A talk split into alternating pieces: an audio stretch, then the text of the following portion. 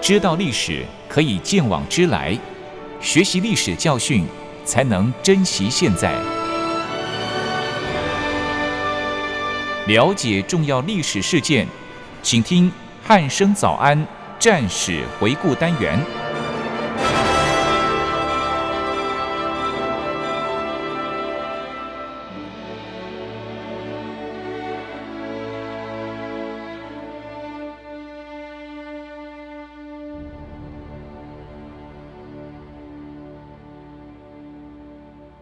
各位听众朋友，您好，欢迎收听今天的战史回顾单元，我是易明。今天邀请到国防大学的傅明正老师来到节目当中，老师你好。一鸣好，各位听众朋友，大家好。嗯，老师，这一集我们主要是要延续我们前几集所讲的这个淞沪会战中地面部队的第一阶段哦。对，那上一集我们其实是大概讲到这个淞沪会战的地面的作战的部分哦。对，那这一集呢，是不是先请老师再跟听众朋友稍微回顾一下上一集发生了什么事？那接着再请老师继续就第二阶段的部分来介绍一下。好的，一鸣，那我们这一集就继续进入到第二个阶段。那在开始说明之前，还是跟各位听众朋友回顾一下我们上一集所说明的一些内容。是，那时候国军大概在第一阶段，大致上都是以市区，就是上海市区为啊主要的作战重心。嗯，那日军啊也已经从本土派来他的主力部队，是也就是第三师团还有第十一师师团，嗯，都陆陆续续的登陆上岸了。嗯，这个时候，国军的战力就必须从上海市区围歼日本海军陆战队的力量，嗯，逐渐的转移到啊新登陆的日本陆军上海派遣军，是，所以这样很容易就造成国军兵力转用的问题。嗯，那么，我们再把作战场景拉回到现阶段的国军部队，嗯在，当时呢，蒋委员长在先期就下达了一个增援的命令，嗯，相关的增援部队后续也都陆陆续续的抵达了上海。是，这些部队的指挥权呢，也都统由第九集团军的总司令张自忠将军来负责指挥。嗯，例如像是中央军的第十八军、五十一师，还有浙军的第六师，这些部队也就全部都是由张自忠将军来统一指挥。嗯，所以这个时候，张自忠将军就成为在淞沪战场的唯一指挥官了。嗯，是，其实就像老师刚刚讲到，就是其实这个日军后续的这个增援部队哦，就是上上一集的节目有提到说，诶，这个日本本土已经派遣了一些陆军来这个上海地区哦。对，是那这些增援部队到达上海地区之后，其实会造成国军部队的一些负担跟压力哦，因为毕竟原本人很少啦，是，然后现在人变很多，嗯对，而那且嗯，精锐部队都来了。呃，对对对，呃，尤其是这个对精锐部队都来了哦，对，那这个国军部队的当时的情势哦，可以说是相当的岌岌可危哦。对，那老师，我记得上一集中，老师其实好像还有另外提到，陈诚他有回去向蒋委员长报告当下的状况哦。那蒋委员长马上就立刻发布陈诚是任命成为这个第三战区的敌前总司令哦。那在这样的情况下，上海地区不就是会有两个指挥官吗？一鸣没错哈。那在当时，陈诚他回去向蒋委员长禀告之后，就被奉命啊出任为第三战区的敌前总司令兼第十五集团军的总司令。嗯，你看看这个头衔还真的是蛮长的哦。对，这所以在两当时确实是在这样的状况下，也就演变成是谁要听谁的，谁能够指挥谁的问题了。是，但是后来，陈诚和张自忠将军两个人，他们就分别把任务给划分了，嗯，分别是指挥江防军跟啊围攻军作战。是，但是说真的，在战场上还是成了啊二元的领导体制。嗯况且每一个人在战场上的指挥模式、啊、都还不一定是相同的。嗯，像陈诚跟张之洞将军，他们两个人的指挥思路模式都不一样了。但是在当时的蒋委员长，他是比较支持陈诚的作战部署的，所以在后来我们可以发现到一点，就是指挥到了最后，发现陈诚的兵力指挥权会越来越，指挥的兵力幅度会变得越来越多，嗯，也因此就变成他在淞沪战场的发言权也就逐渐的超越了张之洞将军了。嗯，是，其实就诚如老师讲了，这个两个指挥官哦，在战场上，尤其这个战场上状况其实会很混乱哦。是那两个人的个性也绝对不同哦。对，那当然用兵模式也会些微的不同，哦就算再怎么像啦，我相信还是会有一对定决定性的这个差异存是在哦。对对，那其实经过老师的解释之后，我们就可以知道说，哎、当时的这个两个指挥官他们是大概怎么划分的。虽然听起来非常有问题，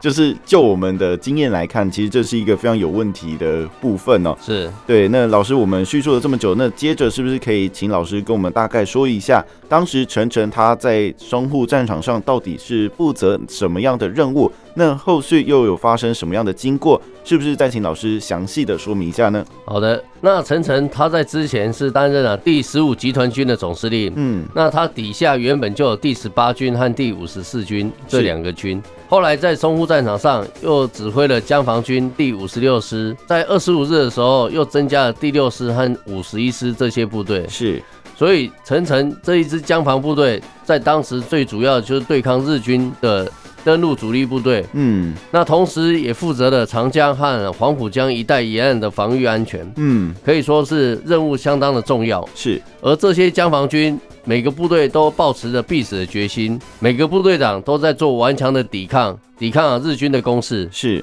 但是因为这两方部队的装备差异真的是太大了，嗯，也因此在作战期间，江防的第一线阵地其实很快就失守了。嗯那在国军失守了以后，也就慢慢的退守到了吴淞、宝山、乐浦和洋行这一带地方，嗯但是他们始终不放弃，每次作战还是啊步步为营，卯足全力的来跟日军来作战。是，后来还创造了罗店争夺战的辉煌战例，但是呢，也造成了相当大的伤亡。嗯在当时，连第十五集团军的四个主力师几乎都被打光了。所以，一鸣，我们来看看当时的景况，其实还是真的非常惨烈呢。嗯，是。其实老师刚才提到的这个罗店争夺战，我有听说过，确实是死伤了很多的国军官兵哦。对，那老师后续是不是就更加的辛苦？这个部分是不是也再请老师叙述一下呢？好的，在当时除了陈诚之外，还有张志忠将军，那他呢也是继续指挥他的第九集团军。嗯，一起来围歼日本海军陆战队，但是因为在八月二十二号之后，日本的陆军已经有相当大量的登陆部队上岸了，嗯在当时他们的攻击力量就开始有了明显的差异，再加上他的第九十八师跟八十七师的一个旅被调到江防支援作战，是，于是指挥起的兵力就更加的吃力了。嗯到八月十九号之后，上海日本的海军陆战队持续获得啊海军军舰的增援，围攻军也就只能就地采取守势。嗯刚好在这个时刻，就让躲在陆战队司令部大楼的这些日军们获得了一个喘息的机会，嗯，让他们能够啊就地整补，继续的跟国军啊来实施对抗。是，一直到了二十三号的时候，日本从本土支援的两个师团，他们都已经啊陆续的登陆上岸了。这时候才知道，这两支部队上岸之后，其实带给国军啊非常大的一个压迫。在当时，陈诚啊以是先指挥他第十五集团军的第十八军，先行啊发起啊全线的攻击，是，试图啊趁日军还未形成战力的时候，想要围歼刚刚登陆上岸的日军。嗯，同时也希望能够借由这个机会来夺回啊罗店银行的这个战略要地。是，但是呢，也因为日本的舰炮和飞机疯狂的轰炸，嗯并且啊掩护啊他们的陆军啊完成展开，是，所以啊我们国军围歼日军的计划最终还是没有达到实现的嗯，目是的。是，其实就像老师叙述的这个部分哦，其实这个当时张之洞将军，因为他兵力上面。就是因为日军的这个陆军部队已经上岸了、哦，所以他们的这个兵力差异更加的明显哦，所以打起来特别的辛苦哦。对，那其实老师在在刚才你的叙述里面哦，都有一直听到罗店这个地方。那虽然我是有听过啦，对，那但是罗店它这个到底有什么样的战略价值？那另外是不是再请老师跟听众朋友详细叙述一下罗店争夺战当时到底发生了什么事情呢？好的，一鸣。罗店这个地方，它向南走可以到达大厂和啊上海市区，嗯那如果往西的部分呢，它可以到抵达嘉定，那向东可以通往宝山地区。所以啊，罗店其实可以说是一个交通的重要枢纽。是，那在当时呢，我们的守军因为啊兵力有限，所以罗店这个地方我们就没有派遣兵力来驻守了。嗯那等到八月二十三号日军的第十一师团登陆之后，这个地方就因此被占据了。嗯国军啊见此状况，状况不利，就派遣了我军的第十一师，在当天晚上就奋勇的把它收复了。嗯，但是在五天之后，又再度被日军给夺去了。是而后呢，国军就是以第十八军的第四个师为主，再加上啊第七十四军和五十六师的一部，嗯先后的对罗店这个地方啊发动四次的大规模的反攻。是所以在这一场罗店争夺战中，其实双方的死伤是相当惨重的，嗯尤其国军更是悲惨。对而在十八军的官士兵们，都是持续的面对日本的炮火，嗯可以说一个排一个排的牺牲，一个连一个营的向前作战，是几乎不用几个小时就全部被日军给打掉了。嗯瞬间，罗店就成为了血肉模仿。嗯最后，国军也因为兵力战力有限，嗯最后就下令了停止反攻的命令，而开始撤退了。可以说场景是相当的惨烈啊！嗯，是，其实罗店这个地方真的是一个交通枢纽，就是一个蛮重要的战略地点哦。是对，那当然双方一定得争夺这个地方哦。对，那根据老师的描述呢，那这个部分这个死伤真的是蛮可怕的、哦，因为老师刚刚也说，他们其实是一个排一个排的这样子去牺牲哦。对，那而且最后甚至还变成了血肉磨坊。 对，这个呃讲起来真的是蛮令人触目惊心的、哦，因为是感觉里面的这个尸体应该是堆满了整个不管是他的这个战略要点啊，或者是他的这个堡垒啊，满满的都应该是这个国军官兵的尸体哦，真的是相当惨烈哦。是对，那既然这么惨烈的话，相信老师刚才所提到的宝山守备战也应该是很惨烈才对哦。那这部分是不是再请老师可以跟听众朋友说明一下呢？好了，一鸣。那其实，在当时的宝山城也是如此的。如果没记错的话，国军啊，在第一次被日军的第三师团攻陷的时候，那一天正好是八月二二十三号，嗯几乎是啊和罗店的第一次失守的时间是相同的。是，但是隔一天也很快的就被国军所收复了。在当下，则是由啊第九十八师的五八三团的第三营，当时的营长啊叫做姚子清，嗯，，由他来啊负责这个城镇的啊守备任务。嗯，但是后来这个营是一直死守在宝山不退。是，那姚子清这个营长，这个营几乎啊都已经被日军给打光了，嗯，只有剩下少数的幸存者和啊被俘虏的人员。嗯，但是这些俘虏过了没多久，马上又被日军给杀害了。是，其实可以说是全营的官兵都已经几乎是阵亡了，一个人都没有剩下了。是，所以最后还是仍然抵挡不了日军的攻势，嗯，在九月六号的时候就整个被日军给攻陷了。一鸣其实在那个时候，日军面对啊像这样的强兵悍将的我国啊国军的中央军，其实他们也陷入了一个苦战。嗯，记得在那个时候的上海派遣军的司令官松井石根就开始请求日本的参谋本部是，是否能向上海再度派兵增援。嗯，相对的，海军也是遇到相同的问题，嗯，因为要从日本再征兵到上海，其实在当时已经是日本最大的负荷量了。是，在当时，日本的全部陆军在战前一共也只有十七个师团，是，其中已经有四个分别在朝鲜、日本的国内，那其余的十二个都在中国的境内。嗯，这确实是对华作战的最大限度了。万一这个时候苏联一旦有所动作，日本还真的是没有招架之力。但是因为了要提前解决中国的问题，日本也不得不动员来应付这次作战了。嗯，是这场宝山守备战哦，听起来也是相当的惨烈、哦，全营的官兵没有一个活了下来哦，真的是，呃，全营都为了这个呃国家而牺牲，呃，为了这个抵御日本的攻击哦而牺牲哦，是真的是相当的惨烈哦。对，那当然。这个时候，日军呢可以说是面对像这样子强悍的这个中央军哦，真的也是也不得不再向他们自己国内来那个申请调派增援的兵力来到这个中国的战区哦。对，那当然老师也叙述呃很清楚哦，就是日本他们是为了要提早解决中国淞沪的问题哦，所以他们对这个动员的决定其实是迟迟下不了决心的哦、那既然现阶段都已经先下定决心，我相信国军这边应该也是有所的应处才对哦。一名是的，那在当时日本陆军呢、啊指出要动员，其实是为了要迅速给中国政府一个打击，嗯，提早来收取这次的残局罢了。是但是说真的，日本他们还是认为要在华北地区发动大战，只是想要赶紧解决淞沪的问题，嗯在后续去处理华北的问题。是想必动员之后，应该就能够很快的解决了。嗯但是国军这部分也一定会有所应应的。嗯在九月初的时候，上海的中国军队共计有步兵二十一个师，又六个旅，炮兵啊有六个团，兵力其实已经到达三十万之多了。嗯蒋委员长在九月六号的时候，就签发了大本营对第三战区第二期的作战指导计划，是他则是将陈诚的第十五个集团军、张发奎的第八集团军、张治中的第九集团军，通通改称为左翼军、右翼军和啊中央军。嗯另外，还在战略上对日军由啊攻势改为守势。这个战略指导让双方形成了一场拉锯战，嗯是使日军啊没有办法顺利的去推进。这样子做，就让日本当初所想的完全不一样。嗯也因此，东京那边也开始急了，就决议要陆续征兵了。嗯那日本的参谋本部就将原本在华北的第十一师团天谷支队归建，嗯再来就是在九月六号的时候，决定再派遣三个师团前去增援上海。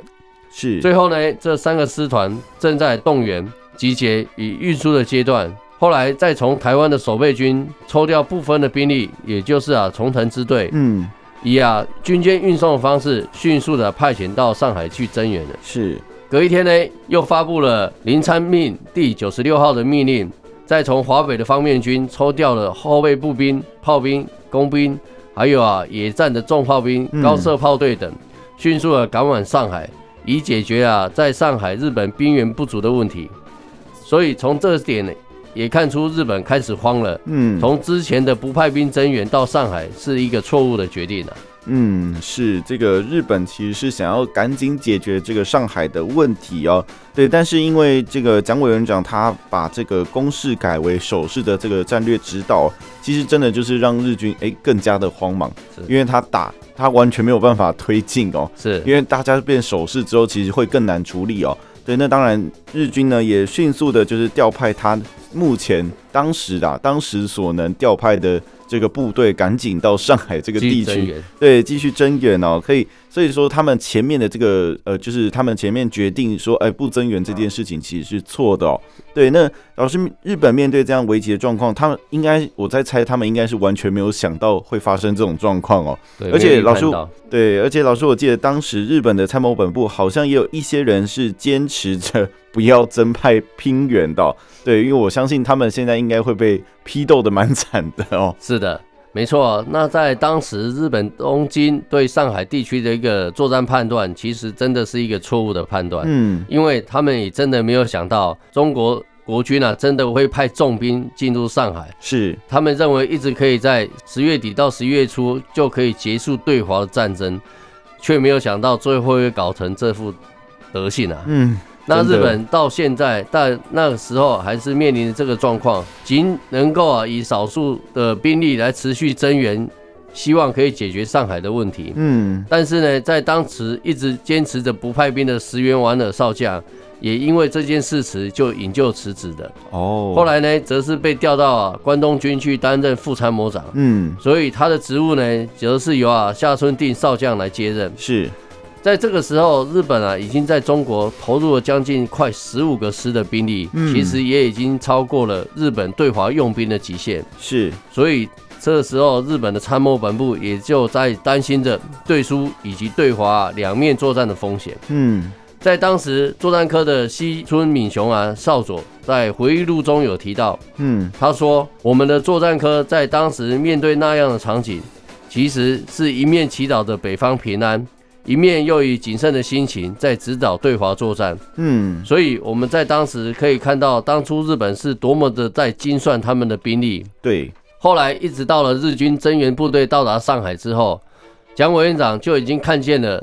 日本终于犯下了组织战场导致的错误。”是所以在九月十二号以后，也就随着更多的日本军投入上海，开始进入了第三阶段。嗯，是，其实这个当时的这个日本的作战科的呃这个军官哦，他们应该真的是蛮紧张的哦，因为对苏联的部分哦，苏联虽然当时的这个国际情势看起来他们自己内部有一些这个纷争哦，这个其实在前几集的节目有提过哦、是对，但是难保他不会真的出兵哦。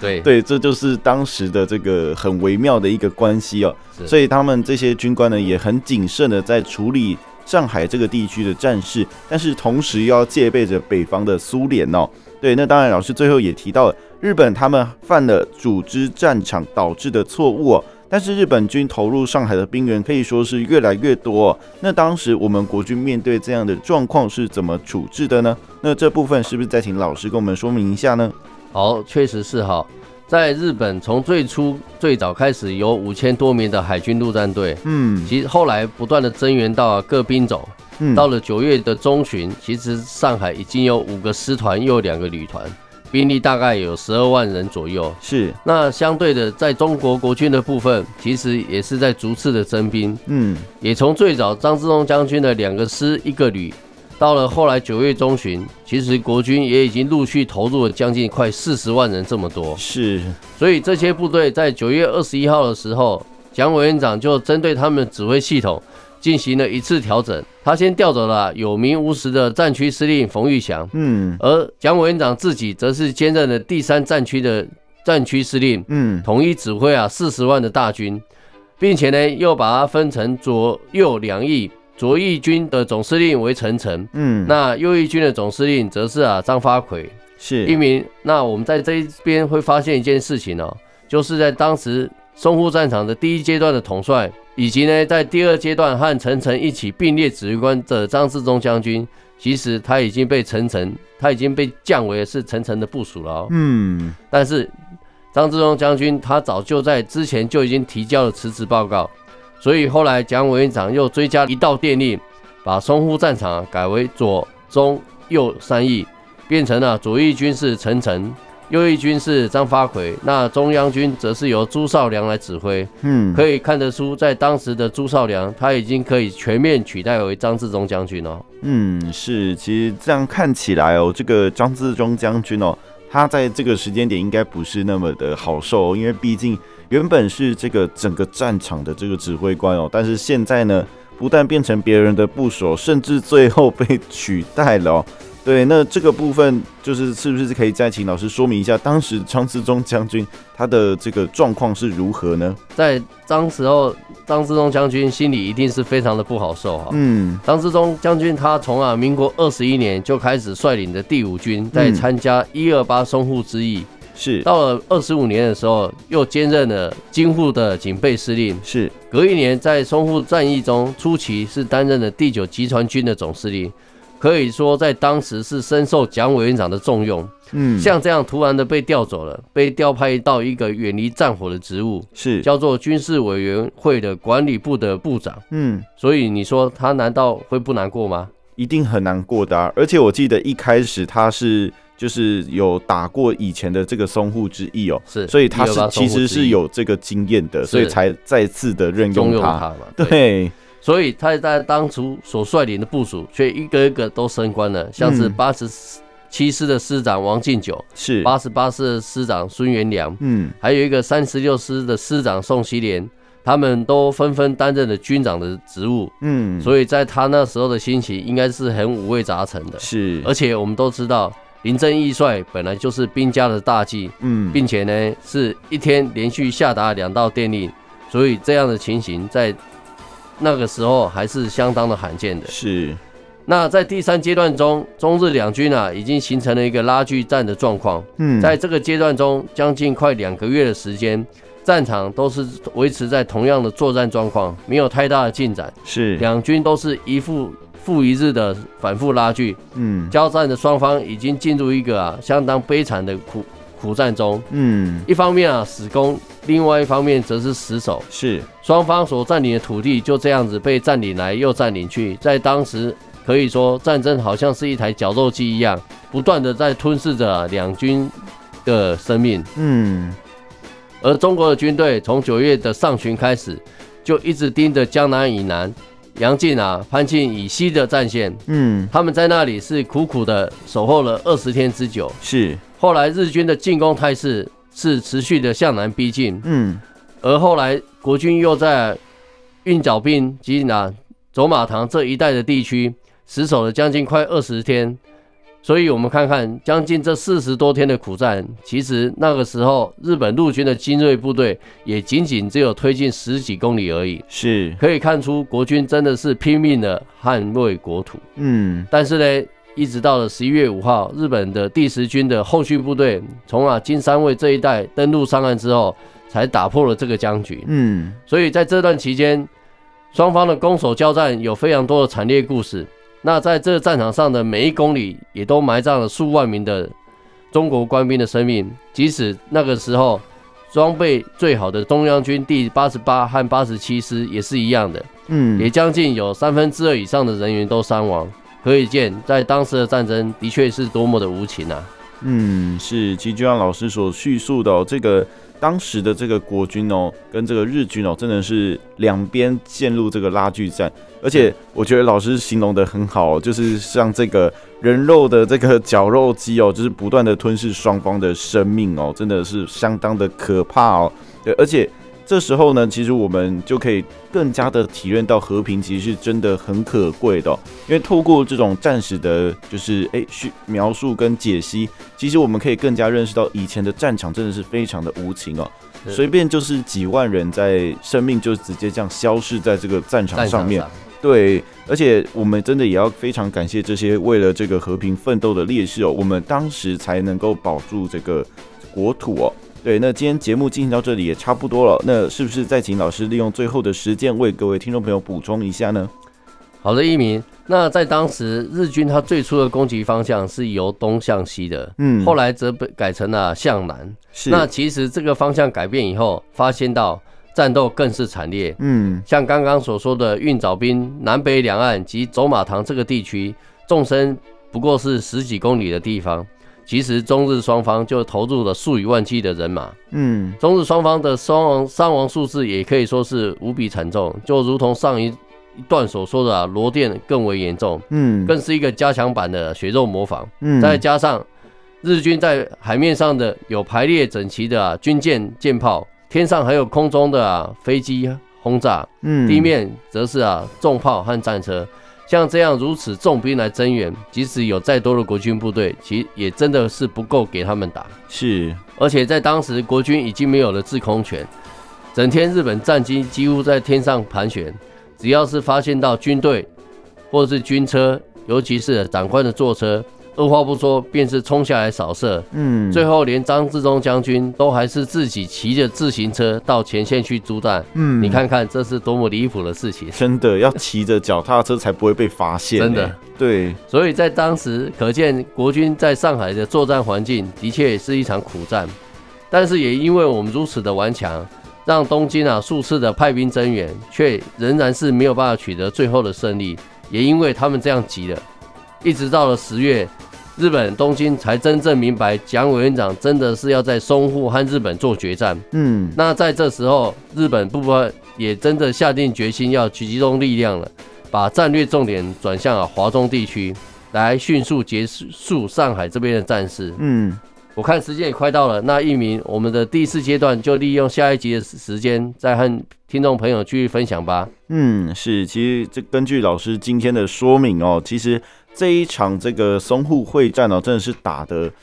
唉就是血肉横飞啊是。对，真的是相当异的常的惨烈凄。惨，对，异常真的是像老师说的异常的凄惨哦，而且这么就是因为当时国军已经失去这个制空权哦，甚至这个张之洞将军还是要自己骑着脚踏车到前线去做督军，是这件事情真的是在现代的我们听起来是一个蛮不可思失议忆的的。事情，对，你在战场上骑着脚踏车去督军，怎么想都觉得那个状况其实是蛮诡异的哦。对，但是为了这个不被空军轰炸，他们也只能这样子做了啦。是。对，那张今天张志忠将军也只能这 样子。嗯，是，不然他的这个 命可能就真的没了、哦。 对，今天在经过老师的说明之后，相信这场非常惨烈的这个淞沪会战哦的第三阶段就在这里告一段落了。对，那今天的战史回顾单元就到这里，我们下次再会喽，拜拜。谢谢各位听众朋友。